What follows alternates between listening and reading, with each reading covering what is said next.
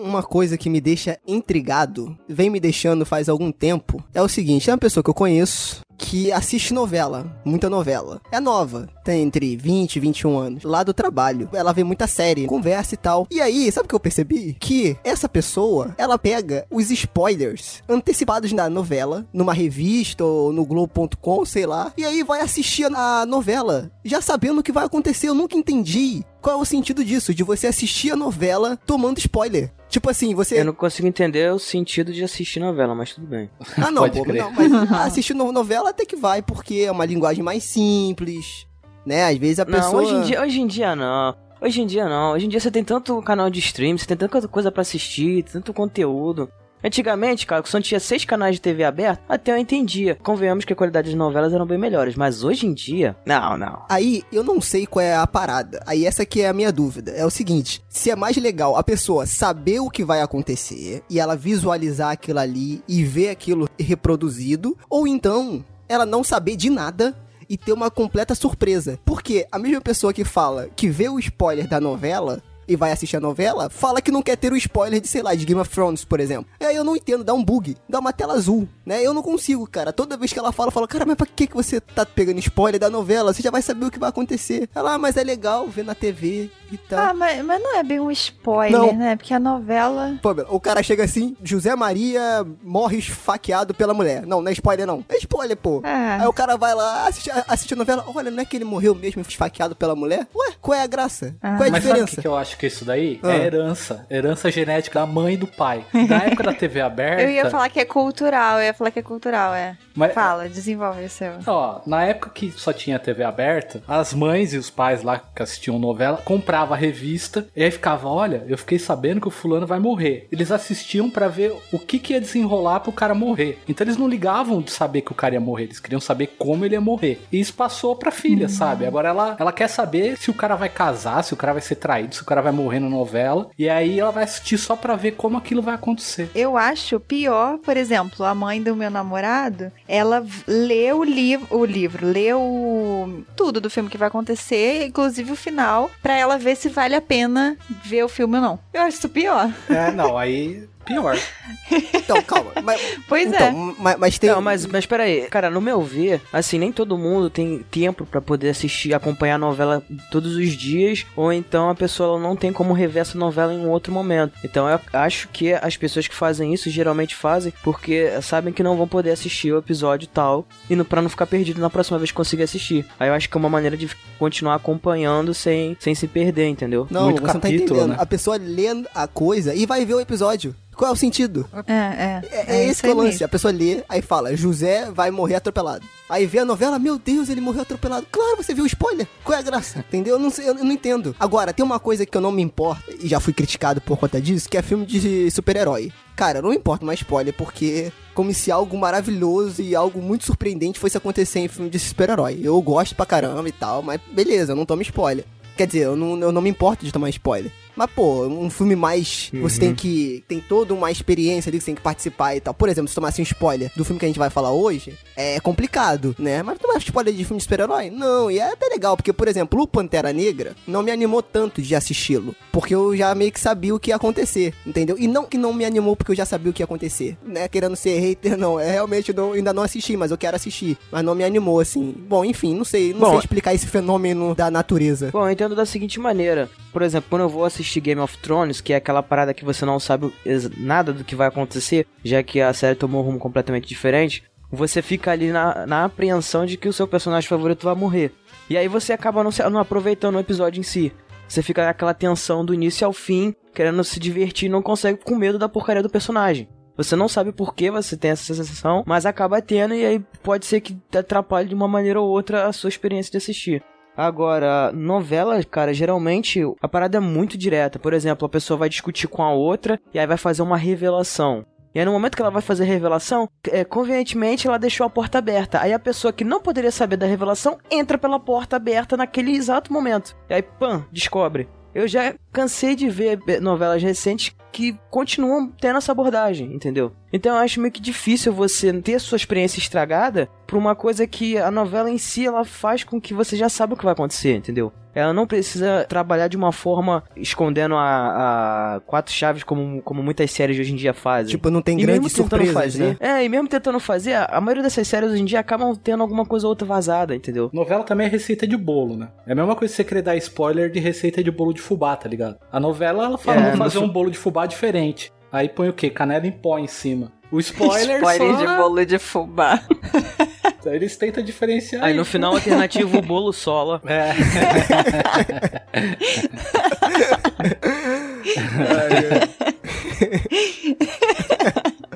No final alternativo foi muito bom. Um riso é o calol, é um riso de saúde.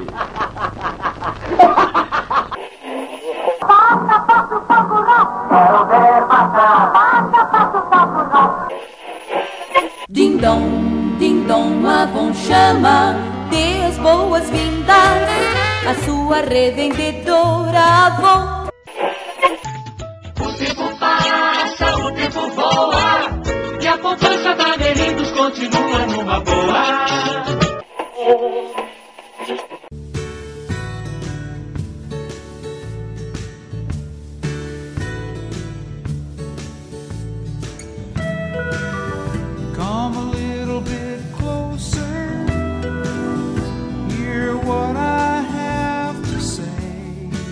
Seja bem-vindo você, ser vivo ou não, né? Nunca se sabe, a mais um episódio desse podcast jocoso sobre filmes de terror, suspense e todo esse universo. Eu sou o Sérgio Júnior e no episódio de hoje a gente vai falar sobre o filme Um Lugar Silencioso. Claro que eu nunca tô sozinho e pra bater esse papo comigo hoje aqui estou com ela que acabou de sair da geladeira, tá um- tava um pouco frio, agora tá começando a se aquecer. Pamela.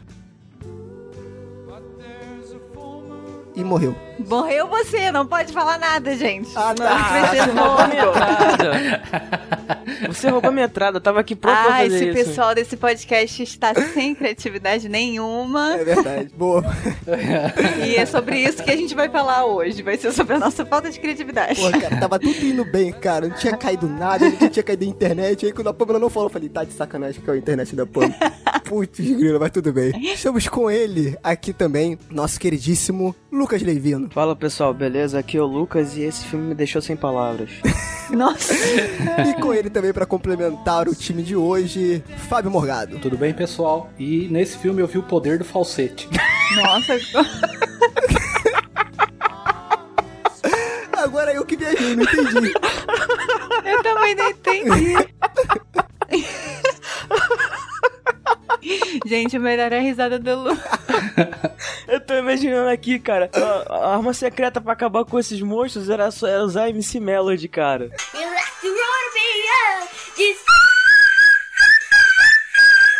MC Melody, caraca, boa. Caraca, muito bom, muito bom. Então, gente, antes da gente começar esta bagaça, eu quero convidar vocês a acessar lá o nosso Facebook, né? Frequência Fantasma. Se você quiser bater um papo com a gente, a gente tá lá. É só deixar um comentário no post desse episódio. Se quiser xingar, mandar um presente de casamento pro Lucas aí, que acabou de se casar com a Samara, qualquer assunto. Me xingar, aí. não. Não quero Ah, xingamento, não. precisando pro meu enxoval.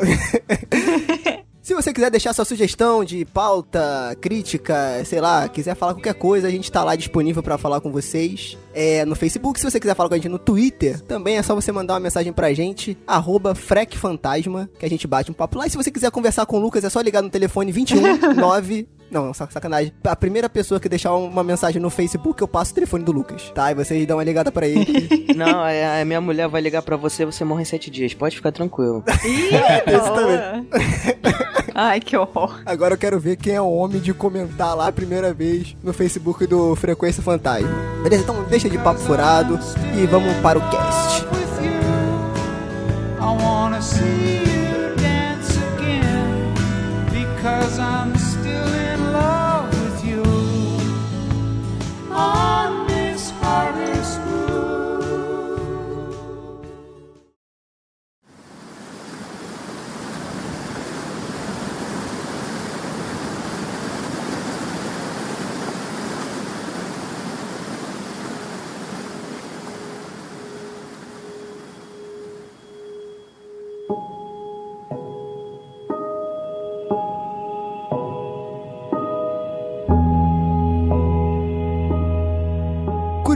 que a gente vem falando aí nos últimos podcasts sobre o James Wan, que é a nova diva pop do terror aí, vem fazendo alguns filmes que vem agradando os fãs do gênero. Mas é engraçado porque o diretor desse filme, né, e também ajudou no roteiro, é o John Krasinski, né, cara? Que participou daquela série The Office, né? Muito boa por sinal. Fica aí a indicação. Não é de terror, mas é uma ótima comédia. E, cara, é, se eu não me engano, é o primeiro filme que ele dirige, que ele tá como diretor e ele tá atuando.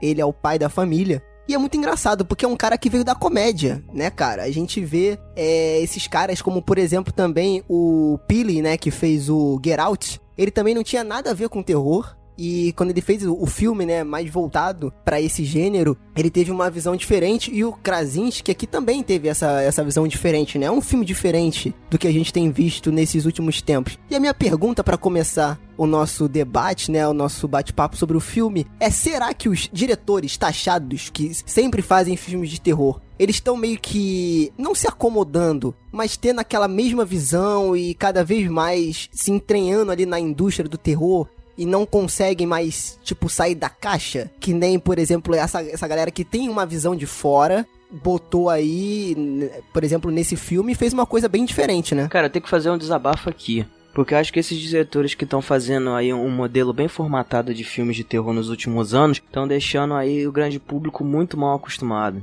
Eu fui ler algumas críticas a respeito do filme e, cara, não é possível que é preciso fazer vários vídeos explicando o final de um filme. Eu não tô conseguindo acreditar nisso, cara. As pessoas Cara, mas o simplesmente final não foi óbvio. entender o final do filme. Sim, Cara, mas as pessoas óbvio. não estão conseguindo entender. Não estão conseguindo entender. Não. E justamente por conta disso, de- do filme ele terminar com um final exatamente pontual, muito bem pontual, e as pessoas estão achando um filme ruim, entendeu? Não só a maioria, claro, digo assim, no questão grande público, porque obviamente nossos ouvintes não é esse tipo de público, mas eu preciso dizer aqui, porque realmente, cara, tá ficando complicado. As pessoas estão precisando de um filme extremamente formatado, um filme que segue todos aqueles modelos de filmes que a gente tá vendo nos últimos anos, que é o que a gente já vem criticando há um tempo, e que se o filme não for desse jeito, se o filme se dá o, o trabalho de seguir alguma coisa nova, tentar explorar algo novo, as pessoas taxam um filme de ruim. E fiquei extremamente irritado com isso. É interessante isso que você falou, porque eu vi vários vídeos no YouTube é, explicando o final do filme. Tipo, review e final explicado.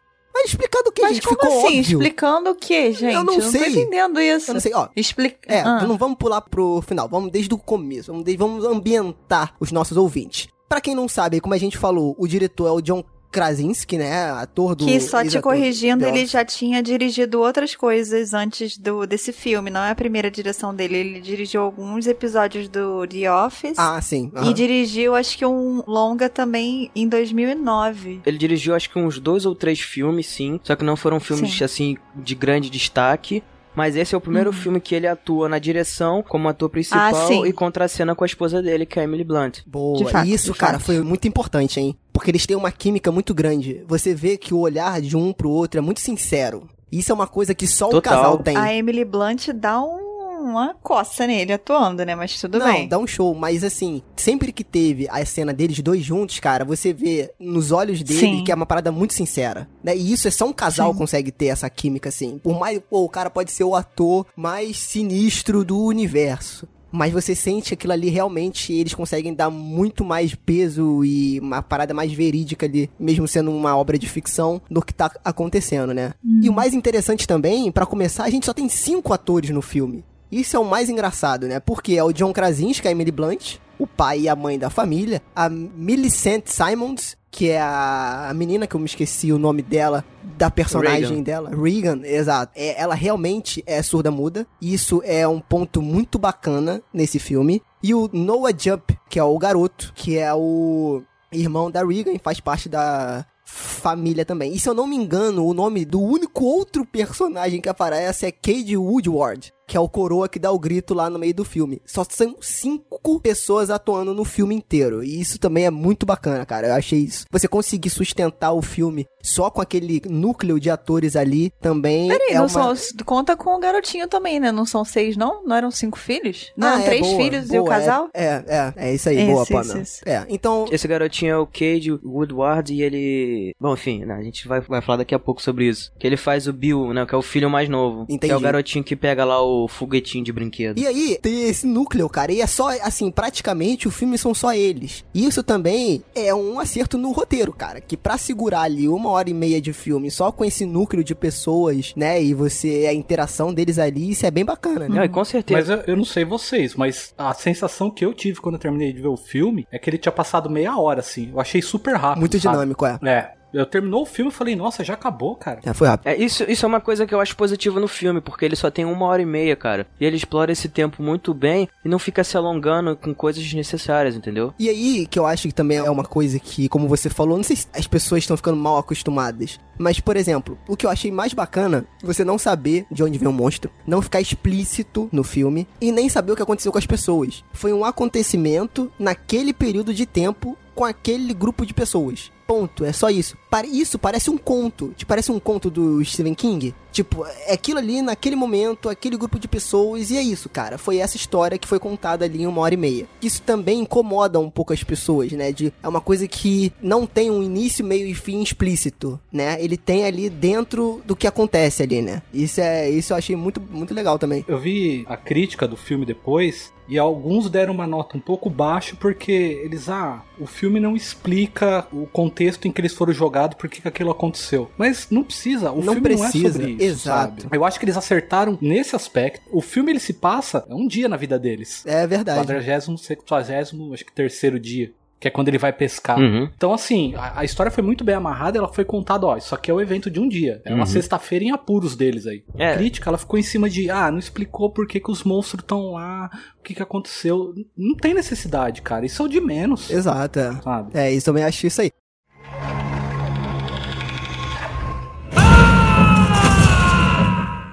Pra gente situar, eu vou pedir pro nosso homem da sinopse, Lucas, dar uma pequena sinopse sobre o que é o filme, para as pessoas entenderem um pouco, assim, antes da gente começar a dissertar, né, se falar mesmo sobre o que acontece, etc. Bom, então, a história do filme basicamente é uma família que tá tentando sobreviver em um mundo pós-apocalíptico no ano de 2020 e eles vivem no interior dos Estados Unidos, né, numa fazenda e você não tem muitas informações a respeito do que de fato aconteceu, só sabe que o, o filme se passa 89 dias depois de tudo que aconteceu e você acompanha, né, o dia a dia dessa família tentando se adaptar para sobreviver porque existe uma ameaça e essa ameaça se orienta através do som. E se você fizer algum barulho, você corre risco de morrer. Então é basicamente essa família tentando se adaptar né, a essa situação. É, exato. E, cara, não é um barulho. Um mínimo barulho, madeira rangendo. É aquela ideia. Você fez barulho. Isso eu acho muito legal. Porque a gente pensa que é um corta suspense, né? Que tipo assim, você fez barulho. Aí cria aquele suspense do bicho chegando. Será que ele vai vir? Não. Se você fez barulho, você morre.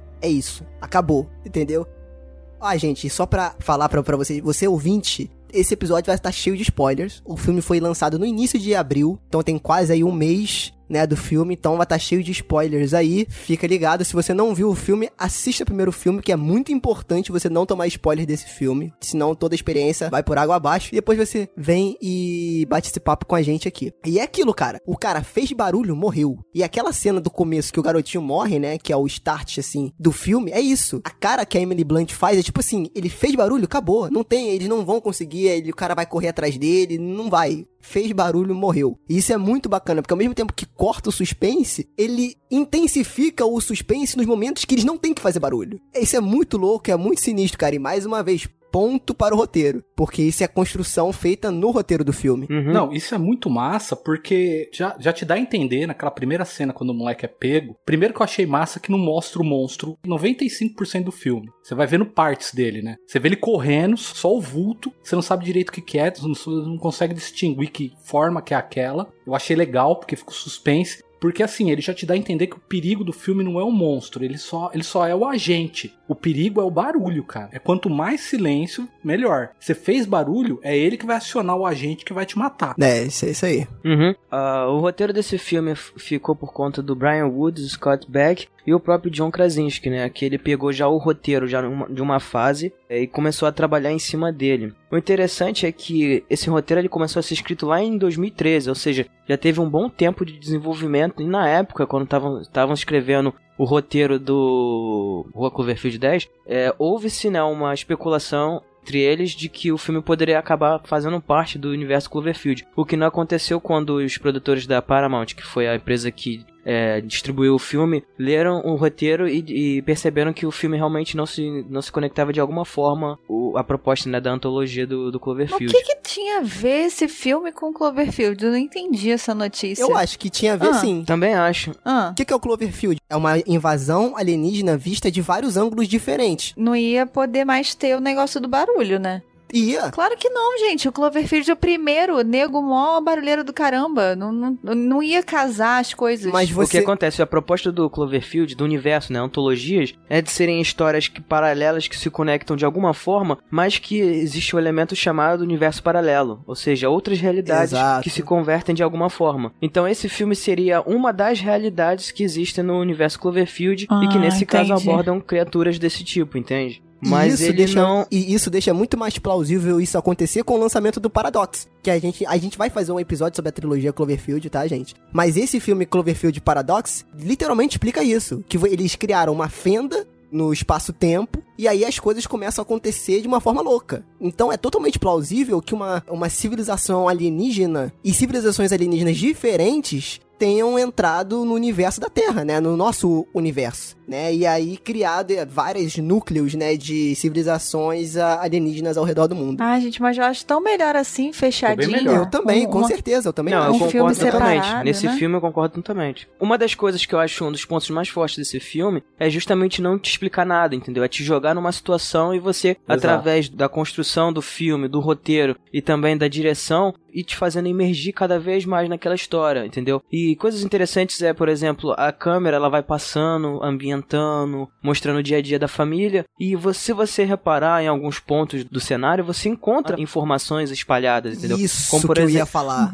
Tá tudo lá. O roteiro conta a Exatamente. história do filme. Exatamente. Ele conta o que é um monstro. É só você perceber nos detalhes. Entendeu? E no- naquele bunker lá da casa da família, onde o cara tenta criar lá o aparelho de surdez, cara, ali tem muita informação. Desse ponto de vista de você não mostrar qual foi o motivo, mas sim a, a vida que os personagens levam depois do ocorrido, do, da invasão, o que quer que seja, é, esse filme não é pioneiro nisso, né? O primeiro que vem na minha cabeça pra citar um outro que fez essa mesma estratégia é aquele Ao Cair da Noite, né? Porque, na verdade, o ponto principal não é o, o apocalipse lá que aconteceu em si, mas sim a relação das pessoas depois, que é ma- mais ou menos parecido com o que, que tem nesse filme, né? Só pra não parecer que ele foi o, o primeiro que teve essa ideia. É uma ideia super legal, válida, né? Mas o, no Ao Cair da Noite já teve isso. Com certeza o- outro filme também, que agora eu não me lembro, Ah, já, sim. já Não, tem. teve isso, Acho né? que Ataque dos Vermes Malditos também tem essa parada. Boa, boa. Cara, ele é Ele soube total aplicar, ataque dos vermes mal... Cara, ele é total ataque dos vermes malditos. Total. É, tem muita referência ali desse filme. Tem muita Mas referência. assim, a questão que eu falei de tava gostando de não mostrar o monstro é justamente porque na hora que mostra o bunker, que tá todas as informações, você vê a descrição do monstro lá. Exato. Sim, sim. Tem armadura, ele é altamente sensível ao som. Mas você sabe, Tá Fábio, tudo que ali. essa coisa do, de não mostrar o monstro, eu talvez discorde de vocês, porque você falou que não aparece 95% do tempo. Eu achei que ele apareceu muito.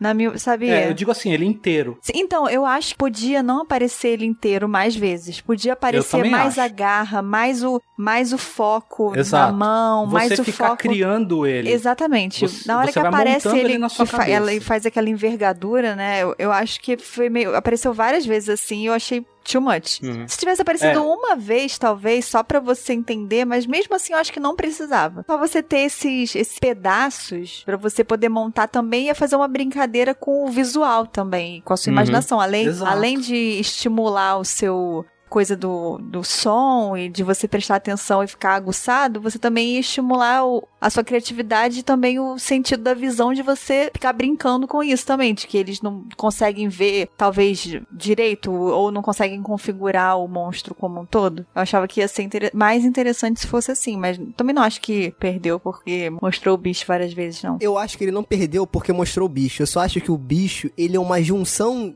de coisas De- que já sim. existem. Muito genérico. Sim, com certeza. Eu aham. acho que o mais Muito diferente genérico. dele, e realmente o que eu achei uma das cenas mais legais, é aquela cena que mostra o sistema de audição dele funcionando. Isso eu achei muito legal, que ele abre assim a cara e vai mostrando tudo, tudo. Isso é muito bacana. Mas se você vê o visual do bicho, ele é bem genérico assim. Eu Então- vi numa, numa entrevista o supervisor de efeitos especiais, o Scott Farrar, que ele que supervisionou e meio que desenhou como seria os personagens, ele, ele pensou a princípio em usar referências a rinocerontes, cara. Ele ia fazer uma parada Eita. mais voltada pra rinoceronte, bicho mais parrudo. Mas eu acho que aí- não ia dar a ideia da, da velocidade, porque eles, têm, eles têm que ser muito velozes, Sim, né? sim, Então. sim. Não, isso aí. Uhum. Eu acho que assim, se eles tivessem ficado só nas partes, se a gente desenvolver criativamente, ia ficar muito melhor. Porque, puta, aquele começo eu achei muito massa. Você não vê direito o bicho na floresta, Sim. só vê o vulto passando. Uhum. Depois mostra só a parte da audição dele se desenvolvendo, como você vê como é que funciona. Uhum. Você vai criando. no- Depois, quando mostra o bicho inteiro, você fala: Ah, beleza, Resident Evil 2. Da- Gente, por É, falar nessa. Por falar nessa cena inicial de- do bicho que, que vem, que essa cena tava no trailer, né? E eu tinha, eu tava com muito medo dessa. deles terem entregue o ápice do filme, sei lá, alguma coisa assim, entendeu? Porque essa cena é muito intensa, né? Do, do garotinho fazendo aquela barulheira Sim, e tal. sim. Só que, na verdade, essa cena foi. é logo no início e ela dá o tom do filme todo. Ela é o que Exatamente. define a relação entre os personagens. Exatamente. Isso é muito Exatamente. bacana. A, a nossa com os personagens. Hum. É o que cria nosso elo de ligação com eles, né? O restante é a relação humana deles. né? Uhum. E no Então, início é- eu fico assim, eles não vão ter coragem de, de matar o garotinho no início, do bicho pegar o garotinho, não é possível. E quando você vê, você fica meio em choque. Mas, mas é aí, mas o cara não vai conseguir, não, não vai ter a saga do cara querendo ir atrás do filho, buscar o filho. Tipo, não, acabou, foi isso. Pegou, fez barulho, morreu, já era, parte pra próxima. Eu achei isso muito O legal. filme mostrou que veio logo no início, entendeu? E a proposta Uhum. dele era essa. Tem, tem momentos, situações no filme que ele chega muito próximo de se resolver como um clichê e ele consegue tomar um rumo totalmente diferente. Foi uma coisa que eu Uhum. reparado no filme. Uma das minhas críticas foi que tem algumas decisões meio burras, assim, dos personagens. E ao mesmo Você tempo acha, que o cara? roteiro, eu acho. Ah, E- eu acho. Aquela eu filha acho. deles. É, e ela, filha tipo deles. assim... Ela matou o molequinho. Ao- Ela já. Exato. Aham. Exa Culpa então, exato. Então, tipo assim, ao mesmo tempo que ele cria situações no roteiro que você não espera, né, e que, a- que aconteça, porque ele sai um pouco da linha do que a gente já conhece dos filmes de terror, mas ao mesmo tempo ele perde quando as pessoas têm umas decisões idiotas. Cara, como É. que a filha dá o avião pro garoto e ninguém viu aquilo ali? Entendeu? É. Eles estavam andando um atrás do outro, o pai tem que ficar, em, em outras cenas, ele fica toda hora olhando pra trás, percebendo o que tá Uhum. acontecendo e preocupado não, mas nessa cena foi todo mundo andando bonitinho, do nada o garoto faz o barulho Ah, eu e- acho que dá pra justificar. Não, Essa e, tipo cena assim, se não, mas explica, essa cena se assim, explica, cara. Ele tava andando, mas assim, naquela parte da ponte, no modo que eu vejo, ele tava voltado só pra parte auditiva. Tipo, eu tenho que ouvir se tem barulho em volta dos bichos andando. Fora que ele entendeu? tá carregando o garoto doente, né? Ah, cara, mas É, eu acho então fo- assim, mas eu era acho- meio fácil dele. Não, quem tava carregando o garoto era a mulher, não era ele. Não, Não, não, era não, ele, não era ele, era ele. mulher, porque tanto que na, na segunda parte do filme, ela fala que ela podia ter carregado o outro menino. Ah, ela é fala, verdade, eu tava verdade. sem Isso, nada Só que na ela mão. achou ele pesado. Mas, mas eu acho assim, ó, já é o dia 80 e poucos. E aí 89. tem toda. É, aí tem toda aquela aquele início do filme que é sensacional. Que vai cair o avião e ela segura. Vai, vai cair a coisa lá e ela segura Uhum. pra não fazer barulho e tal. Então, tipo assim, ó, ele determinou ali, ó, não pode fazer barulho. Isso é um perigo que vai fazer barulho. E ali ele Uhum. já mostra que não é a primeira vez e que, ele, que eles já conhecem, eles já sabem o que acontece se fazer barulho, né? Mas Se a impressão barulho, que eu tenho, morre. cara- A criança vai e dá o avião pra tal criança, sabendo que aquilo ali vai fazer barulho, é uma criança. Tipo, ela é nova, mas ela não é tão nova assim. Pô, vamos lá, né?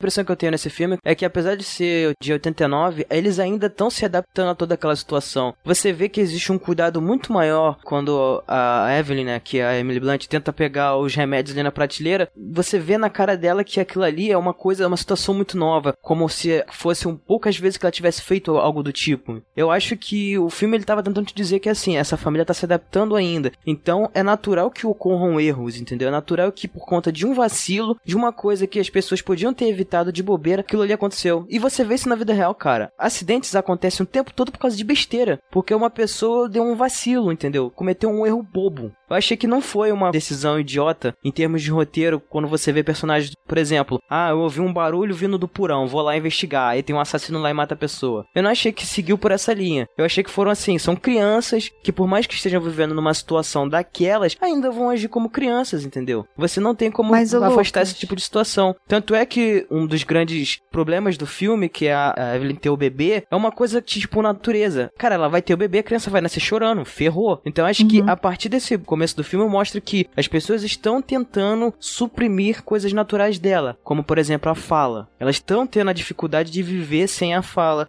Sem fazer barulho, entre outras coisas. Mas que elas vão cometer erro até conseguirem se adaptar plenamente àquele universo.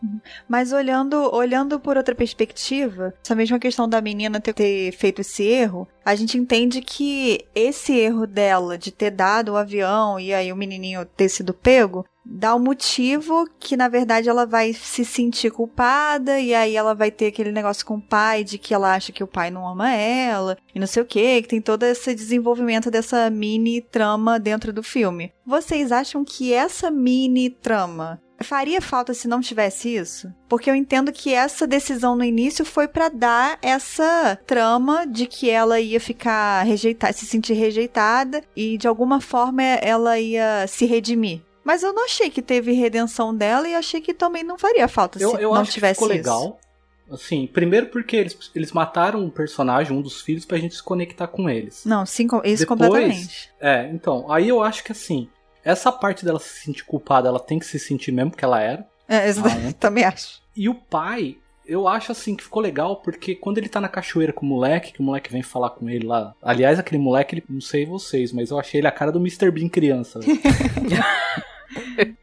Voltando nessa parte, que ele ficou com mágoa dela mesmo, eu acho que foi meio conversa, deu a entender que talvez ele não levou ela, levou o moleque pra pescar, porque o moleque precisava aprender e ela já era mais experiente, mas eu acho que não, ele tava meio afastado dela mesmo. É, é isso, foi isso mesmo. aham. Porque tanto que naquela hora da cachoeira mostra até a mãe chorando lá no quarto, lembrando do moleque, sabe? Uhum, uhum. Então todo mundo ficou magoado com ela. Mas assim, uma coisa que eu pensei no começo, quando o moleque é morto, que eles estão no dia 89. Faz 89 dias que a Terra foi atacada. E o cara já tem tudo isso pronto. Em 89 dias o cara já aprendeu a não fazer barulho no chão jogando É. areia. Tem as lâmpadas na casa vermelha. Já tem todo o sistema. Aí eu falei, eu achei muito rápido isso daí. Era coisa que ia demorar pelo menos um ano pra um cara normal fazer. É, Só que aí eu, realmente. eu pensei assim, falei, de repente, quando começou a invasão, com aquele equipamento que ele tinha lá, radioamador e tudo mais, alguém passava as instruções pra ele, ó, faz de tal jeito que vai ficar melhor, entendeu? Joga areia, anda E eu acho que porque provavelmente eles não estavam Uhum. sozinhos porque eles tinham aquele lance do fogo lá, de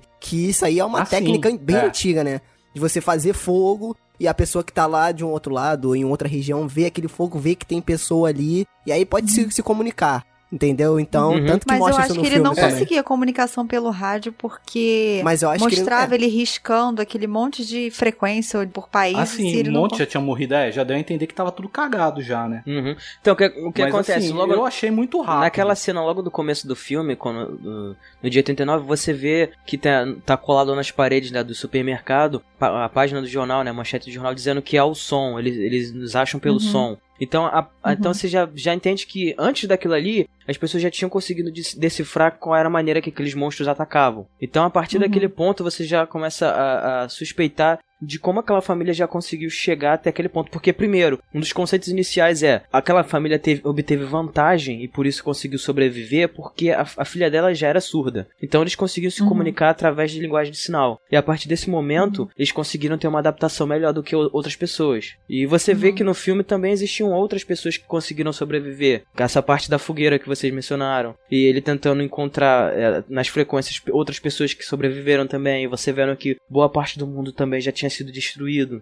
Então, o filme ele vai trabalhar a partir desse ponto. Vai te dar pequenas pistas do que aconteceram e como as pessoas sobreviveram. E se não me engano, logo no- na primeira cena, você não vê a casa deles. Você só vê eles andando pela cidade toda destruída e tal. Então você não tem noção ainda de ponto que eles chegaram. Você só sabe que Então, eles... porque depois disso daí pula pra um ano, Pula né? por um... É, exatamente. Eles podiam estar mudando de cidade até, é, talvez, é, né? provavelmente. É, como curiosidade, o próprio diretor, o Krasinski, ele deu uma entrevista falando que quando ele pensou sobre o filme, ele pensou que realmente eram alienígenas né, vieram do espaço e que a invasão foi massiva. Então Uhum. ele falou que a invasão foi ao mesmo tempo no mundo inteiro, né? Então por isso que a notícia ela meio que corria mais rápido. Porque, ó, tá acontecendo aqui, tá acontecendo ali, tá acontecendo em outro lugar, e aí foi dando esse meio que fuzuê. Então ele meio que ambientou isso aí pra poder é, explicar mais uma vez, né? O cara tendo que explicar o que não é explicado no filme. Mas uma coisa, eu comecei a pensar que realmente é, ele deixou subentendido. Ah, vocês podem imaginar na cabeça de vocês de onde esses monstros vieram. Vie- se vieram de cavernas, do fundo do mar, se foram experiências genéticas, alienígena, enfim. Mas tem um momento no filme que mostra lá na- no bunker do pai que tinham várias informações a respeito do monstro. O Fábio mencionou que eles eram a prova de balas, eles eram cegos e se localizavam pelo som. Peraí, como é que eles eram a prova de bala se a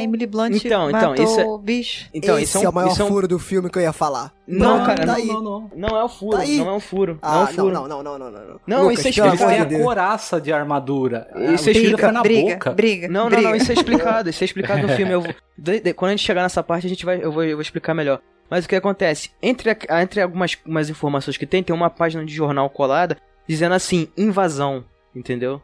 Então você já, ah, pera aí, o filme tá realmente dizendo sim, que foi uma invasão.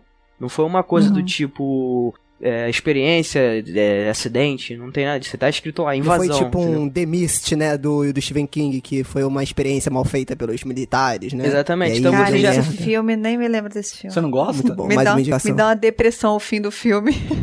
Oh, é muito massa. O melhor é o fim, né? Mas dá, vai dar uma depressão. Eu, eu não li o conto, mas parece que o conto, o final é diferente. Né? É bem É. diferente. É bem, bem diferente o do filme. Não é que o do filme é melhor, só que é, é legal você ver os dois, porque você tem visões diferentes sobre o que aconteceu. Isso é bem bacana. Pra não falar quem só tá falando mal do filme, porque eu gostei bastante. Eu, que foi Não, uma mas coisa o filme que foi eu tô falando bem. cara. Não, a gente tá, tá falando de Todo vários furos ficou aqui. revoltado. Tá falando de- Não, não, são, eu- eu- são eu- interpretações até agora. Sérgio, eu vou te fazer rever essa, seu ponto sobre um erro no roteiro, que não é. Você vai ver só. Ah, cara, eu acho. Não Tá, é, beleza. não é. Bom, enfim. Ó, uma coisa que eu acho legal no filme é o seguinte. Primeiro que quando acabou o filme, quando eu fui ver com a Pamela, uma coisa que eu percebi de algumas pessoas é que acabou o filme e as pessoas começaram a falar baixinho quando acabou o filme.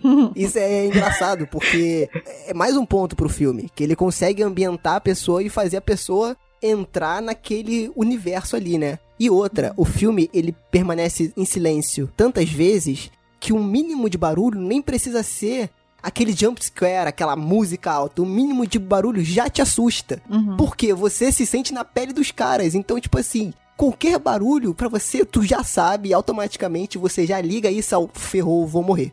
Entendeu? Eles tu não precisa do jump exagerada scare. no, no- nos sons do, de impacto do filme. Tipo, aquela hora do lampião que eles derrubam faz um barulho estrondoso o negócio do... Mas Uhum. por que que faz o barulho? É porque a gente tá dentro da... É, é Não. sem barulho nenhum até o momento. Se- mas, eu, mas eles dão uma supervalorizada, claro. Não tô falando que Uhum. tá errado, Não, mas ele- que eles supervalorizam, supervalorizam, né? Uhum, eu- Mas o- uma coisa que me incomodou um pouco foi assim: que entra a trilha pra te dar um suspense, e eu achei que incomodou um pouco, porque você tá com o ouvido todo no ambiente, e de repente sobe aquela trilha. Pá. Aí você Não, fala, putz, me eu- quebrou um pouco o É, clima. então, eu achei o tema do filme e a trilha sonora durante o filme, sinceramente, eu achei um Ctrl-C, Ctrl-V do Insidious. Mesmo violininho Qual que é lá, o Insidious mesmo? arranjando, Ah, o Insidious. o aham. sobrenatural. Tá, eu achei aham. a mesma coisa, Ah, mesma não, Ctrl-C, Sérgio, Ctrl-V que foi. isso? Pa- eu vou botar o link aqui pra vocês ouvirem, eu escutei depois que Coloca cheguei em agora casa. a edição de um e do outro. É. Exato, eu vou botar editado. primeiro a do Insidious e depois eu vou botar a de um lugar silencioso.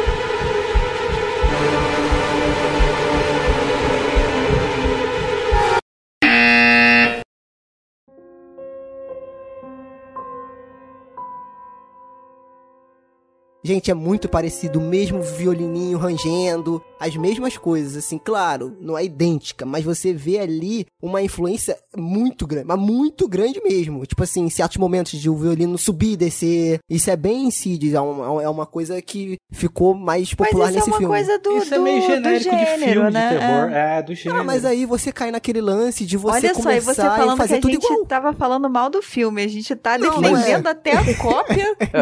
É, pois Mas é. olha, É, Sérgio, sai daqui, Sérgio. vocês assistiram Mãe? Sim. Of course.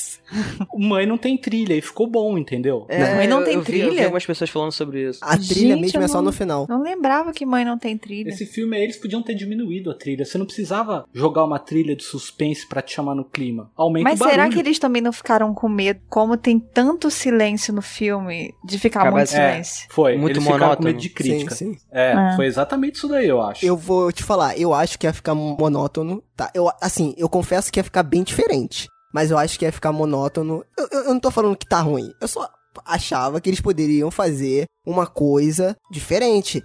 O, o lance não era frequência, eles podiam botar alguma coisa relacionada à frequência, um zumbido, alguma coisa assim desde o começo. E aí no final do filme você faria o link com toda a trilha sonora do filme. E aí as duas coisas iam conversar. Porque aquele lance da frequência, de às vezes você não ouvir, mas tá existindo uma frequência ali e tá bem baixinho e tal. Mas enfim, eles quiseram botar o violino rangendo lá e eu achei genérico. Tá, mas não tô falando que é ruim. Já que eles estavam inventando tantas, tantas outras coisas bacanas, como por exemplo, é, o filme praticamente inteiro sem língua de sinais, não ter conversa, diálogo. Isso é muito bom, né? Só legenda, cara, isso aí é ousadia e alegria. Né? Cara, Já diria o grande poeta Apesar de, eu ia entrar nesse- nessa questão agora. Apesar de a menina não ser boa atriz. Convenhamos, gente. Ah, Pamela, mais ou menos. Não, gente, não. menos. Eu não sei se porque a Emily Blunt foi tão maravilhosa que ofuscou todo mundo, mas eu achei ela bem fraquinha, gente. Acho Não, ótimo. a atuação dela não me Acho incomodou, não. ótima a questão da, da representatividade, acho que tá certíssimo, super legal, mas achei que ela deixou a Elogiaram desejar. ela por conta de um outro filme que essa menina fez. Eu não assisti. Mas a interpretação dela pra mim foi ok. Eu não gostei do Mr. Bean lá. O molequinho que fica fazendo Eu ainda achei o Mr. Ah, Bean melhor do que ela. Eu, se fosse aquele pai, eu tinha dado um pandeiro na mão do moleque e ter falado, sai lá fora, vai tocar pandeiro. Ai, que fora, horror. vai." Não, mas ele não queria ter feito isso, porque ele era o mais apavorado de todos com, Exato, com o então barulho. isso é muito É. bacana, porque o pessoal ficou falando assim, ah, eu ia ser que porque- nem ele, eu ia ser é, por- apavorada. porque ele é muito machista, porque queria levar o garoto em vez da, Ai, da nada menina. a ver, eu acho que não tem é nada a muito ver. burro. Não, cara, é porque eu acho que é o seguinte, ele sabia que a garota já tava preparada. Ela era muito mais inteligente do que o Ah, garoto. não, ele tava mas que tem, a o questão também, mas tem a questão também do afastamento dos dois, por É, conta do trauma. Mas eu acho que não foi por isso. Mas eu acho que não foi por isso. Não, eu acho sério, que o ele deixou morrendo de medo. isso, mas eu acho que não foi por isso. O moleque morrendo de medo. Ele levou o moleque pra pescar. O peixe cai na pedra, o moleque tenta sair correndo. Eu falei, pronto, agora esse moleque vai se peidar inteiro. Aí o moleque vai matar os dois, vai ser culpa do moleque. Esse filme que o, que o Fábio mencionou da Miley Saint Simmons é o Sem Fôlego, do ano passado. Sem fôlego, Don't Que- Breathe? que- Não, não, não. Ah. Em inglês ele é o Wonderstruck, Ah, filme do ano passado. Acho que foi esse que o pessoal elogiou bastante ela. Mas, cara, ela é uma atriz, assim, recente, entendeu? Tem poucos filmes no, no coisa, no currículo dela. Então acho que é uma coisa que, que vai se trabalhar com o tempo. Mas a atuação dela em nenhum momento eu achei que, que atrapalhou, então é, é, deixou a desejar. Achei que foi ok. E assim, a, uma das coisas interessantes do. Mas vocês não acham filme, que podia né? ter sido melhor? Eu acho isso. Ah, não, podia. Não, Então. Eu também acho que o roteiro do filme poderia ser melhor, e não foi. porque, porque uma das coisas do filme que os roteiristas Faz falaram parte, é que desde o começo eles já tinham a ideia de ter uma personagem surda no filme. Só que Isso é, é muito depois, bacana. depois de um tempo foi que eles realmente decidiram é, colocar uma atriz que realmente fosse, entendeu? Então é uma coisa que, Uhum. que foi muito acertada, porque uma das curiosidades é que ela começou a ensinar pontualmente algumas coisas de linguagem de sinais para os atores no set. Então você Uhum. tinha toda uma questão, uma preparação dife- bem diferente. Esse filme realmente, de fato, ele abraçou essa situação de ter uma proposta diferente. Por isso que eu falo que, na verdade, ele não foi só um filme em si. Ele foi uma experiência sensorial. Porque uma das um Uhum. dos pontos que a gente tem que levantar nesse filme foi como ele trabalhou o som. E principalmente a ausência dele. E se você perceber, essa questão até do lampião, trilha sonora estourada em alguns momentos, se você perceber em pontos do filme, em várias cenas, você tem o som como uma percepção particular de cada personagem. quando mostra a garota, você vê que o som tá Sim, abafado. isso é o- irado. O, som, ele muito tá bem, muito bem Ele- posto, Lucas. Exatamente, o som ele não tá de alguma forma errado. E aí quando você ouve outros personagens como o garoto, qualquer barulho é um barulho estrondoso, porque o garoto tem medo de tudo. Ele viu o irmão pequeno dele morrer e ele fica com medo de tudo agora. E o- a mesma coisa a família. Então, naquela cena em particular, quando o lampião cai, aquilo ali, no, no som normal do filme, do universo deles, poderia ter sido um som qualquer. Mas pros personagens, aquilo ali foi um som muito mais alto do que deveria ter sido. Então, nesse ponto de ser uma percepção, um ponto de cada personagem, como eles vão ouvir o som, eu acho que a ideia do filme foi essa, entendeu? Não foi é, querer exagerar de uma forma gratuita só pra dar jumpscare. Até porque o filme ele não precisou se prender nessa situação. Uhum,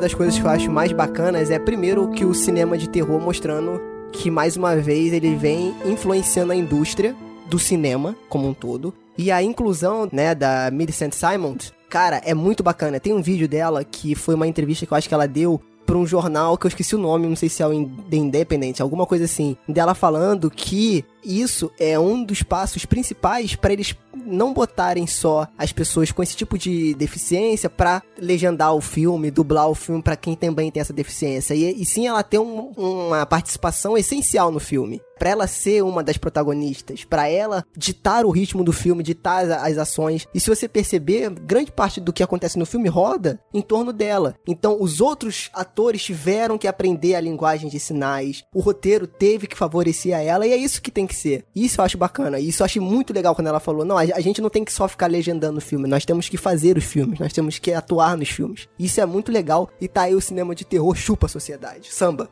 Samba na cara da sociedade aí, ó, mais uma vez. Não, uma- e é uma coisa muito legal, porque se você pegar e, e for ver lá os dados do filme, ele tá lá acreditado como é, língua original, inglês e linguagem americana de sinais. Cara, isso é muito legal, cara. Você vê um filme, entendeu? Trazendo isso com ele. O fato do filme ter colocado a menina surda muda é, me fez pensar várias coisas por conta disso, de, de você integrar pessoas com deficiência, ou mesmo pessoas, por exemplo, por que que colocam pessoas hétero pra fazer o papel de homossexual? Por que, não pega uma pessoa homossexual pra fazer o papel de homossexual? Tipo assim, é umas coisas que não fazem sentido, ou até mesmo coisa de etnia, pega uma pessoa que não é japonesa pra fazer o papel de japonês, uma coisa que não faz sentido nenhum. Em vez de ter essa integração de, da, da pessoa que vai tudo. fazer o papel, pois é, por que que porque aí eu fico pensando como iria perder se você colocasse uma, uma menina pra estrelar o. e fazer o papel de uma surda muda que não fosse. Por quê? Ainda bem que eles aproveitaram essa oportunidade pra fazer isso, né? Essa é uma situação até um tanto delicada quando você falar sobre inclusão de minorias, porque, por exemplo, se por um lado isso poderia ser uma coisa boa, para outras pessoas poderia não ser. Por exemplo, ah, só porque eu sou, sei lá, sou gay, eu vou ter que fazer personagem de papel de papéis de personagens não, gays. não é entendeu? só Não, não, sim, personagem gay. Não, sim, Aham. sim. é, mas algumas pessoas podem pensar assim, ou se não for muito bem explicado, no- como no caso nesse filme é, que isso tá intrinsecamente ligado ao roteiro e à proposta do filme, como, como eu tinha mencionado. Lá desde o início eles tinham planos sim de ter um personagem surdo. E aí depois é que eles pensaram de colocar uma pessoa de fato que fosse surda pra fazer o personagem. Então você tem esse tipo de essa diferenciação no, no- quando você vai é, chamar um, um elenco, existem muitas outras coisas envolvidas, entendeu? Sim, Às vezes você é quer trabalhar, você quer trabalhar com alguém conhecido pra fazer uma, uma coisa mais autoral, que foi o caso desse filme. O John Krasinski fez um filme com a esposa dele, foi um filme na qual ele teve muito controle. Ele dirigiu, ele co-roteirizou, ele produziu, entendeu? Inclusive teve até a Ele produção atuou. e atuou. Teve até a produção, vocês não acreditem ou não, do Michael Bay, que é um cara que pra Não, esse filme lá, realmente não tem pro- nada a ver. Mas a produção não foi do Michael Bay, gente. Foi da empresa. Sim, sim, do que Michael o Bay. Michael Bay. Exato, mas então ele não, ele, ele não falou lá, bota um Transformer aí. Não, pô. Não, Ele- mas aí- teve- aí só Ai, gente, a vocês reduzem dele. muito o Michael Bay, sacanagem. Ah, não, Ele tô- deixou é. a marca. Ele deixou. Os, os fogos Ele de deixou a marca dele, tanto que a Pamela falou que a hora que caiu a lamparina lá fez um barulhão danado. É o Michael Bay isso daí. Não, não, Ele beleza, falou, não, Pamela. eu quero explosão no filme, bota a Não, lamparina eu- explodindo. Os fogos de artifício Concordo, no filme. concordo com a Pamela em só é, minimizar ele ao Transformers. Também teve o excelente Tartaruga Ninjas aí. que Ah. saiu, então, Mas o. realmente. Mas voltando a esse tema que a gente tava falando sobre minorias, é, é uma coisa complicada. É, é uma coisa que a própria comunidade co- em si, ela enxerga de maneiras diferentes. Então acho que, assim, é importante, claro que é, fundamental, e você vê que isso traz uma qualidade, porque são é, visões diferentes. Então o cinema vai contar história. Então se você for contar a história a partir de um único ponto de vista, de um único tipo de pessoas, fica limitado. É o que a gente tava reclamando bem no começo. Que, pô, os filmes de terror dos últimos anos vêm todos formatados naquele, naquela estrutura que já tá muito batida. Então vamos começar a mudar isso, entendeu? De que forma? Trazendo pessoas de- com pontos de vista diferentes. Como, por exemplo, um cara que veio da comédia, que tinha uma, uma visão diferente ali, que trabalhou em cima de uma proposta de um, de um roteiro ali com uma ideia muito interessante. Então, esse tipo de coisa. E num Inclusive. filme de baixo orçamento, né? É, foram quantos milhões? Foram 17 milhões o filme? Alguma coisa assim? Lembro agora? Foi muito barato o filme. Foi exatamente 21 milhões o orçamento do filme. Isso pra um filme hoje em dia é bem barato. Pô, É bem barato, cara. Só no filme e, do e Michael uma Bay, coisa aquela que me chamou... lamparina e os 21 milhões.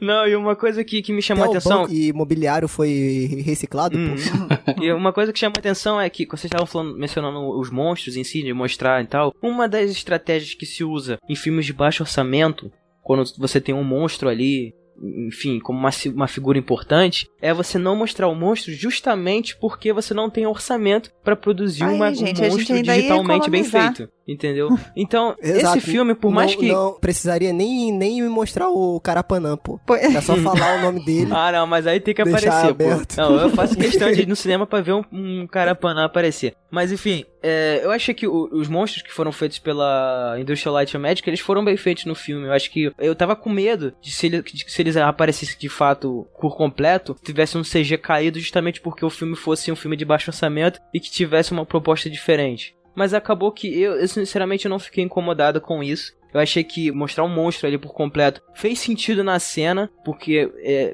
vai se ter uma, uma situação ali, como o Sérgio falou, que achou furo no roteiro, que foi importante mostrar, e que a gente pode discutir isso depois, e que todo esse contexto que a gente tá discutindo a, a respeito do filme, eu achei que, é, de um modo geral, o filme conseguiu se distanciar de alguns clichês, mas ele também não se. Não foi muito ousado, não foi muito. É, como eu posso não, não é dizer? inovador, né? É, não foi, ele não teve essa necessidade também. Mas no pouco que ele Mas, se gente, propôs fazer, no que precisa, ele se- né? no- é, mas foi no que ele se feito. propôs a Vou fazer, um filme ele foi bem fazer feito. né? Exatamente. E o que a gente Exato. tava precisando, né? É, Paulo? o- Fazia tempo que a gente não via um filme assim. É, com certeza. E, o, e também tem uma curiosidade, esse lance de baixo orçamento, cara, é da onde saem, às vezes, coisas maravilhosas, como, por exemplo, o filme do Spielberg, é o Tubarão, né? Que o tubarão, ele só não aparece no filme inteiro, praticamente, e só vai aparecer no final em algumas cenas, porque o bicho que eles iam usar naquela época, o boneco do tubarão, quebrou. E aí, Foi- até eles consertarem, mandar e voltar, não ia dar tempo de fazer o filme. Então, o Spielberg teve que improvisar de novo todo o roteiro e a direção pro monstro não aparecer.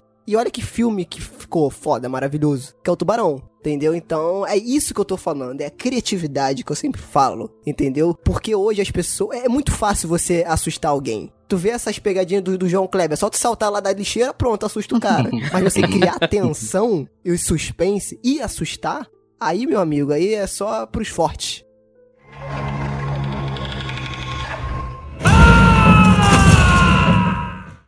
Então, uma das coisas que eu gostaria muito de destacar nesse, nesse filme é o uso do som, então, como personagem. Porque você tem a presença dele e a ausência dele no filme trabalhada de diversas formas. Uma coisa que, que a gente já tinha mencionado antes, que era o som, uma- a percepção dele de, eh, de cada personagem. Ele é uma coisa diferente para cada personagem. A maneira como, como ele é trabalhado. A gente mencionou sobre trilha sonora, a importância dela, mas como o som ele tá ligado no, no roteiro em si. Vocês têm alguma coisa pra destacar? Uma- alguma coisa que vocês o acham que eu achei bacana foi aquilo que eu te falei, que o filme ele é tão silencioso que o mínimo barulho que ele faz, assim, eu não sei dessas paradas técnicas de frequência, não sei o que, mas as pequenas percepções dos, dos sons durante o filme te causam sensações diferentes. Uhum. Mesmo que você não perceba. E isso eu achei muito bacana. Eu concordo com você, tipo, foi uma experiência sensorial. E é muito importante, cara, e eu vou te falar que como a gente foi vendo na pré-estreia, todo mundo que tava ali tava querendo ver o filme. Então, cara, sério, foi um silêncio muito bom, sepulcral, assim, digamos, né? Tipo, o nego ia pegar a pipoca, ia pegar a pipoca com o maior cuidado, só faltava só uma pinça pra pegar a pipoca. Porque o nego não queria fazer barulho, e isso é muito bacana. É legal se você assistiu o filme nesse ambiente, porque ia favorecer muito, assim. É, por conta dessa, dessa construção no roteiro de como o som atua, eu vi nesse filme é, uma característica muito forte de um filme de ficção. Por mais que ele não se dê o trabalho de, de o filme inteiro pautar em cima de, desse conceito e toda hora esse filme ter que remeter esse conceito, até porque ele também deu um destaque muito grande para a construção dos personagens, eu acho isso fundamental. É, ele tomou ali né, é, decisões para trabalhar isso em construção com o roteiro em si. Como, por exemplo, você ter ali a maneira como os monstros, né, ou ETs, enfim, o que quer que eles sejam, se localizarem e a, atrás das suas vítimas. Como, por exemplo, o uso do que a gente pressupõe aqui que seria a ecolocalização. Que é o que? É um animal, ele vai produzir um som com uma frequência muito alta, né, o, ultrassom. Esse som ele vai, vai se refletir em qualquer superfície, qualquer objeto que esteja no caminho vai retornar para esse animal com uma frequência menor. Então ele sabe que tem alguma coisa ali no caminho dele e através disso ele vai se localizando. Outra maneira também, que é chamada de o efeito Doppler, que é um objeto que está se movendo, ele, ele tem uma frequência que varia. Então, por exemplo, é, o que eu posso dizer aqui é uma ambulância. Se imaginar uma ambulância numa, numa rua, você está num ponto da rua e essa ambulância está vindo na sua direção. Quando essa ambulância tá- começa a se aproximar, você tem a sensação de que o som está ficando cada vez mais agudo. E aí a ambulância passa por você e aí o som começa a ficar mais grave até que ele começa a diminuir e desaparecer.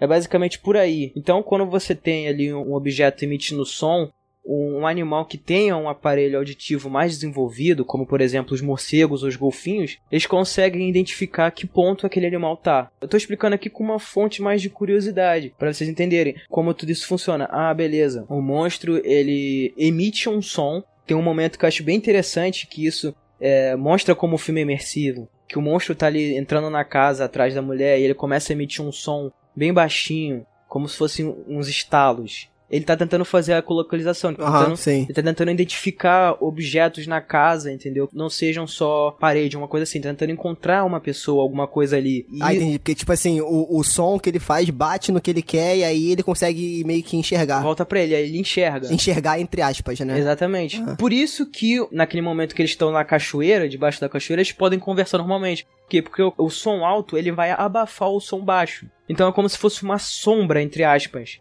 É uma maneira que você tem de conseguir distrair eles. Por isso, naquela cena que eles soltam os fogos e fazem aquela barulheira só, eles conseguem distrair o monstro ali de um determinado momento. Então são todas essas nuances Entendi. que são pontualmente colocadas no filme, que não precisam passar muito tempo explicando, que tornam a experiência do filme diferente e, e fazem o filme acertar. Em vez de você ter aquela coisa formatada, de ter que explicar tudo. Entendi. E aí fica difícil Então, para as pessoas aceitarem isso, que o filme Cai não naquilo vai que eu falei, né? Que são percepções que você tem, mas que você não sente, né? Você não consegue distinguir, mas você tá sentindo porque é o que acontece. Cria esse mix de sentimentos aí, de sensações durante o filme. Exatamente.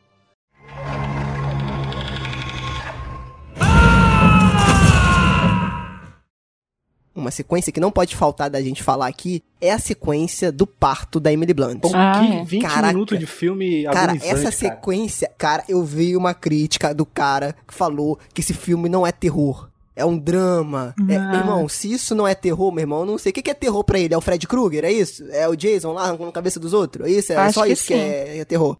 Porra, mais terror do que aquilo ali você sente, cara, na pele. E o lance dela não poder gritar porque ela tá sentindo muita. Cara, aquilo ali é sensacional. A cena começa, o ápice, assim, é a hora que ela estoura a bolsa, né? Uhum. Aham. Aí ela desce a escada e pisa naquele prego. que Putz, tava cara, ali foi levantado. tenso. Puta, ali já deu uma agonia porque ela pisa no prego, ela tenta gritar, mas ta- tampa a boca, ela faz só um barulho, deixa cair um espelho que que ela tava segurando na mão. Eu ainda E pensei, aí, caramba. É, não, eu falei, agora só falta ela cair em cima de um piano, né, velho? Porque pisa no prego, cai o quadro, só Aí é faltou Tom um Jerry. piano ali pra ela bater nas teclas. É. Mas, cara, é agoniante, porque você começa a se sentir incomodado porque você sabe que ela quer gritar, ela traba- Ela atuou muito bem nessa parte, cara. Porra, a dor dela, cara, eu senti a dor dela, meu irmão. Não, Ah, eu achei bem, massa. até, Ela vai É. pra banheira, aí não tem o que fazer, porque você fica. Essa mulher vai fazer o quê? Porque a hora que esse neném nascer, ele vai gritar, velho. e você sabe que ela vai gritar. Isso que, assim, pelo menos eu percebi que uma hora ela ia gritar. Ela não ia Não, aguentar. é. Cara, a dor que ela tava passando, até a minha gastrite, mano, atacou. Falei, meu Deus do céu. Eu já tava já deitando já na cadeira. Falei, meu Deus, pelo amor de Deus. E, cara, eu sabia que ela ia gritar uma hora. Vai ser uma melancia, ela vai gritar. É. E eu pensei, puta, ela vai gritar, o neném vai gritar. O cara não tá lá. Falei, cacete, cara, que agonia do caramba. E eu achei massa, porque a hora que ele chega e ele vê o sangue na banheira, a cara dele de, tipo, ela morreu, tá ligado? perdi mais um, né? Tipo É, aquilo, né? Puta, eu achei foda pra caralho aquela cena. É. Gente, mas e como que esse neném nasceu sem, sem chorar, hein? É, então aí. É, então. Sabe o que eu fiquei pensando? Será que eles, o neném só chorou na hora dos fogos fortes?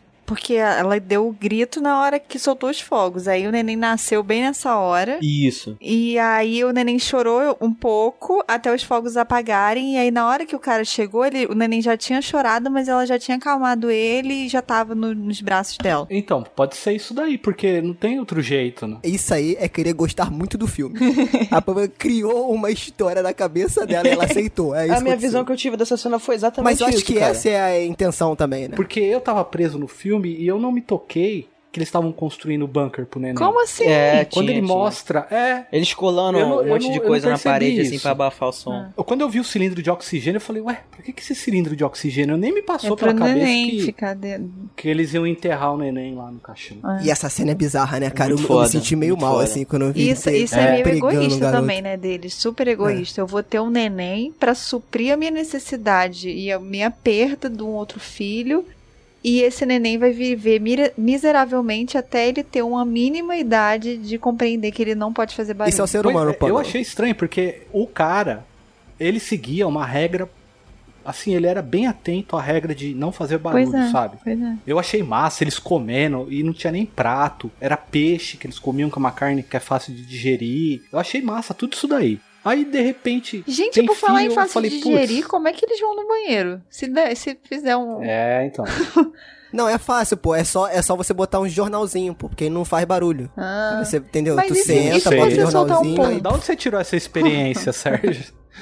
Só Não, me pô. explica isso. Não, mas, mas, mas é, né? Não, porque senão, se você faz, cai, cai na água. Aquele ploft da água, pronto. Já faz barulho. Não, mas não é só isso. O corpo faz um monte de barulho. Dormindo, cara, eles poderiam fazer barulho. É, e se eles soltassem É. pum dormindo, gente?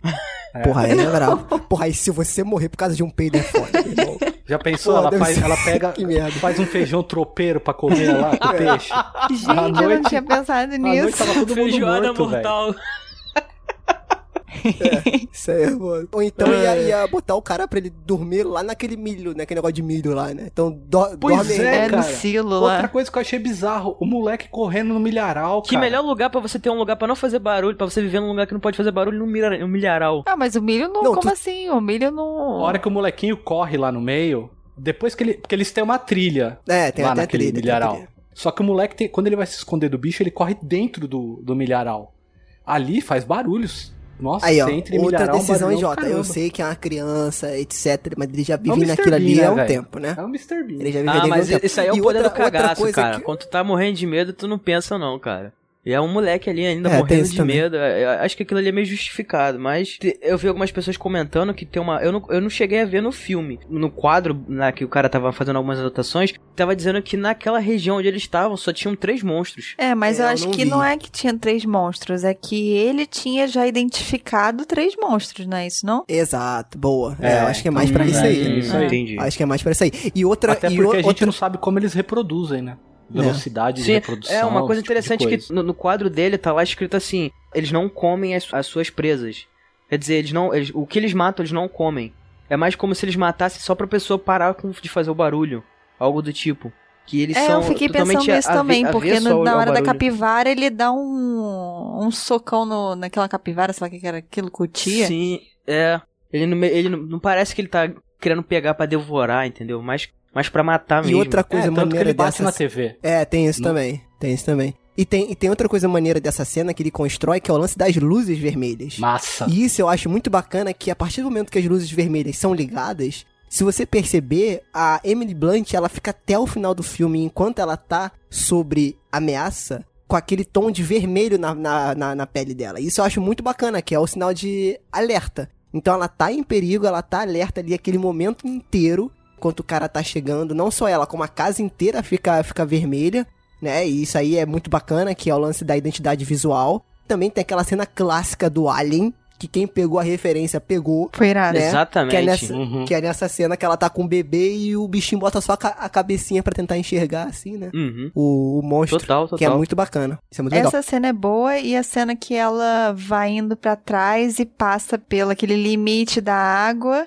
e fica dentro daquele daquela grutinha, sei lá, e, e o bicho ali na cara dela encarando. Essa cena foi muito irada também. Então, essa aí que é a do Do Alien. Alien, exatamente. Eu achei que era a parte que ele sai de dentro da água, tipo, pra fora, assim, só. Porque você falou só a cabeça. É, são várias referências. Esse- se não me É, engano, são no, várias no referências. Alien 2, né? No Alien 2 que tem esse lance que a Ripley Sim, entra no sim. esgoto pra salvar a garotinha e aí o Alien tá nadando ali. Né? Isso aí.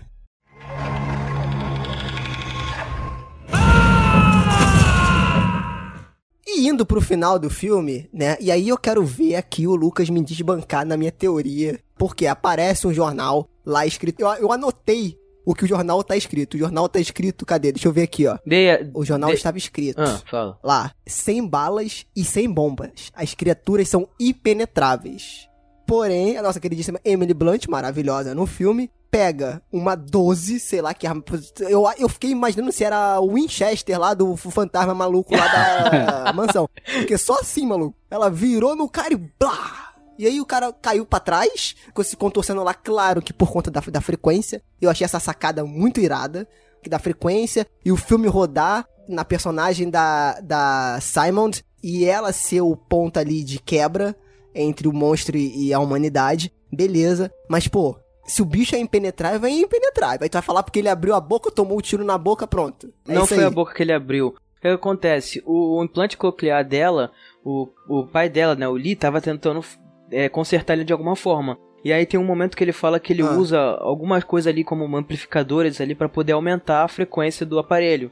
Quando a Sim. frequência do monstro, né, o sinal que ele emite, entrou em contato com o aparelho dela, ele criou uma interferência e deixou o bicho completamente desorientado. Quando ele ficou desorientado, o Ah, aparelho dele auditivo é a cabeça dele inteira. Aquela parada se abriu. Tu percebeu isso? Quando mostra o monstro inteiro, mostra aquela parte dele toda se abrindo. Foi ali que ela atirou. Ali era a única parte Morreu. vulnerável que tem do bicho, entendeu? Aí que ela Morreu descobre, mesmo? pô, tem como matar sim. Só que tem que fazer interferência ali no sinal pro bicho poder ficar atordoado e abrir essa parte da cabeça dele. Foi ali que ela deu o tiro. Tá. Ali Ficou era sem tipo a armadura do bicho, aí ele abriu, né?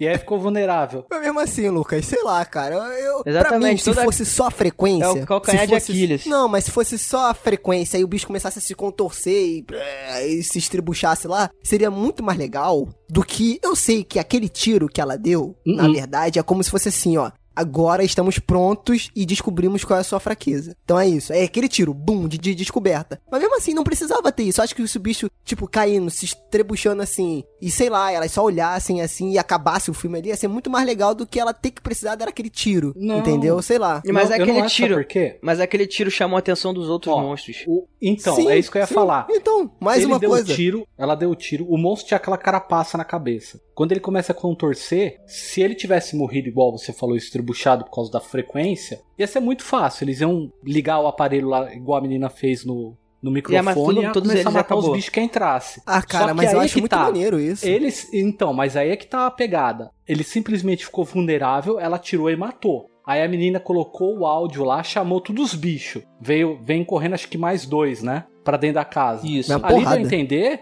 que eles morreram.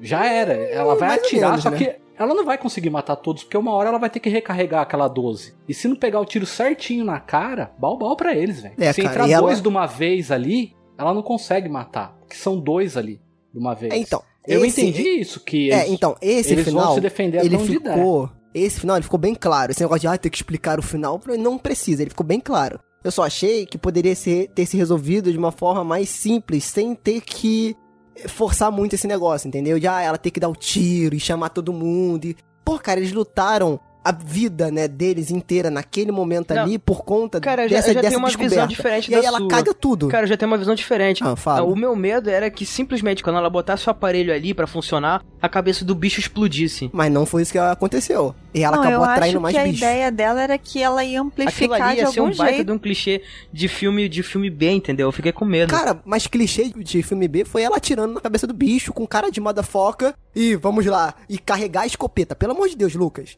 Bum, tic, tic, acabou o filme. Eu achei Não, assim, se ela ali- tivesse ali- dado tiro, matado o bicho, olhado pra menina e ter falado, aproveita, vamos correr pro bunker e ficar lá trancado, acabou. Podia acabar Beleza, assim, entendeu? É, e deixa Mas aquele aí ia barulho lá ser no o ar. fim de- É. delas se mostrando covardes, o Fábio. É- é, Isso, melhor exatamente. morrer, Exatamente. morrer lutando do que ficar. É, então. Senão elas iam ficar aprisionadas ali. Sim, Ia ser é. duas covardes. Eu prefiro É, ser covarde. Eu também prefiro, não tô falando que, que, era o que eu faria, não.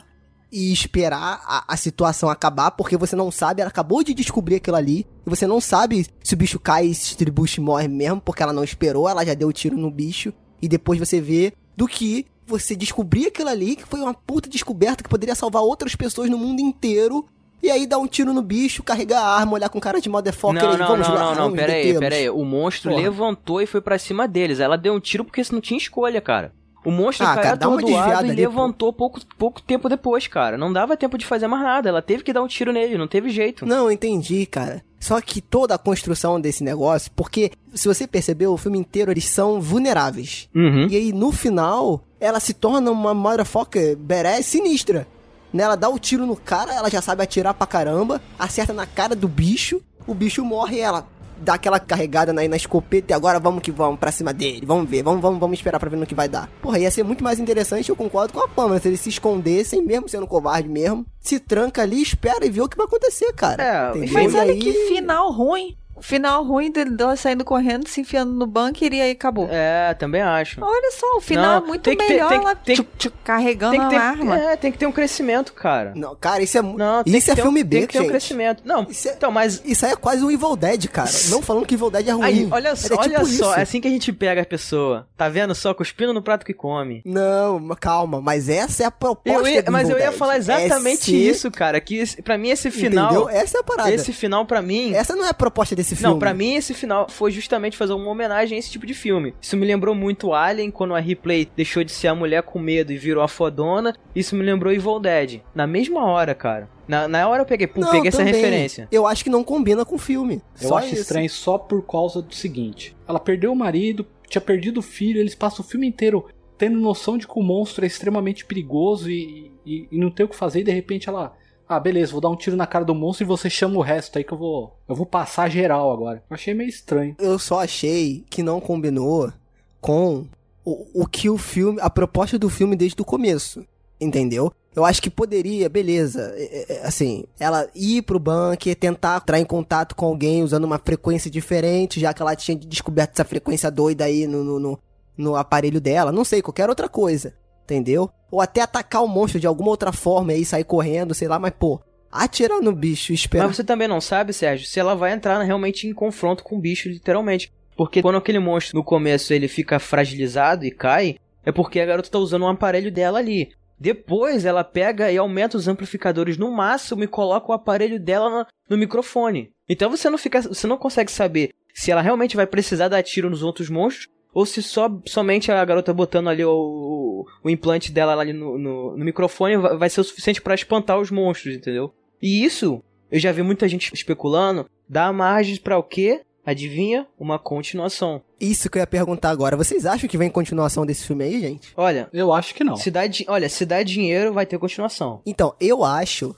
como a gente quase sempre fala aqui, que essa história não cabe uma continuação. Eu acho que ela fecha perfeitamente ali, pelo menos, mesmo o final não curtindo tanto ali aquele último, aquela última cena, mas ele fecha bem. Ele fecha ok. E você não precisa contar mais aquela história ali. Aquela história já se contou. Uhum. Aí eu não sei se eles vão querer contar outras histórias nesse universo. Bom, cogitaram uma sequência, né? Não sei. Eu acho que não cabe. Vocês acham que cabe uma sequência pra esse filme? Teria que ser outra história contada naquele universo ali. Outra Mas aí vai família. virar outro Cloverfield? É, exatamente. É, tem esse espírito, né? Mas eu acho que por conta do, de como o filme tá indo bem nas bilheterias, como ele teve esse final abrupto, e toda essa questão da imersão e de um universo todo particular do filme, eu acho que a- Paramount vai se sentir realmente tentada a fazer sequências sim. E eu vou te falar, o Michael Bay com certeza vai falar, irmão, faz uma franquia, porque eu sei, eu sei o que eu tô falando. É, então Michael Bay vai falar, olha também. que massa. Vê um monte de robô, carro do espaço e destrói os monstros. Exato. Pô, olha que maravilhoso que esse filme seria. Ah, bora, aproveita e bota umas tartarugas mutantes ninjas ali também. É, porra. Eu imagino o Transformer um falando pro outro, ó, não pode buzinar, hein? Porra, o Bumblebee tava ferrado, cara. Porque ele só, ele só fala através de música, de rádio, acabou. Seria um bom embate. Quem venceria, essas criaturas ou os Transformers? Aí, ó. Porra, é uma coisa a, a se discutir que desenvolveria a nossa criatividade aí e o ser humano como um todo, né? O Transformer, Que- porque o molequinho lá, o Mr. Bean, entrou na caminhonete, soltou o freio de mão e vazou, velho. É verdade, tem isso mesmo. Escapou. E essa cena da morte do pai é muito bacana também. Achei É, foda. eu gostei do moleque no final. Abraçou o recém-nascido e falou: vamos chorar junto aqui. Oh, tadinho. Ah, esse moleque é mó, porra, medrosão, cara. Ah, velho, eu tinha dado uma Ah, corneta tu pra ia esse moleque ser- e falado: tu ó, não- vai brincar lá Tu fora. não ia vai. ser medrosão. Tu acabou de falar que tu ia, que tu ia se esconder, que teu final ia ser se esconder no bunker. Tá bom. Mas às vezes se esconder é a coisa mais inteligente a se Mas fazer. não é mais corajosa. Não, não é a mais Então, corajosa, a tá mas é de questão de, so- de sobrevivência. É. Ah, o... Ganhei. Você perdeu.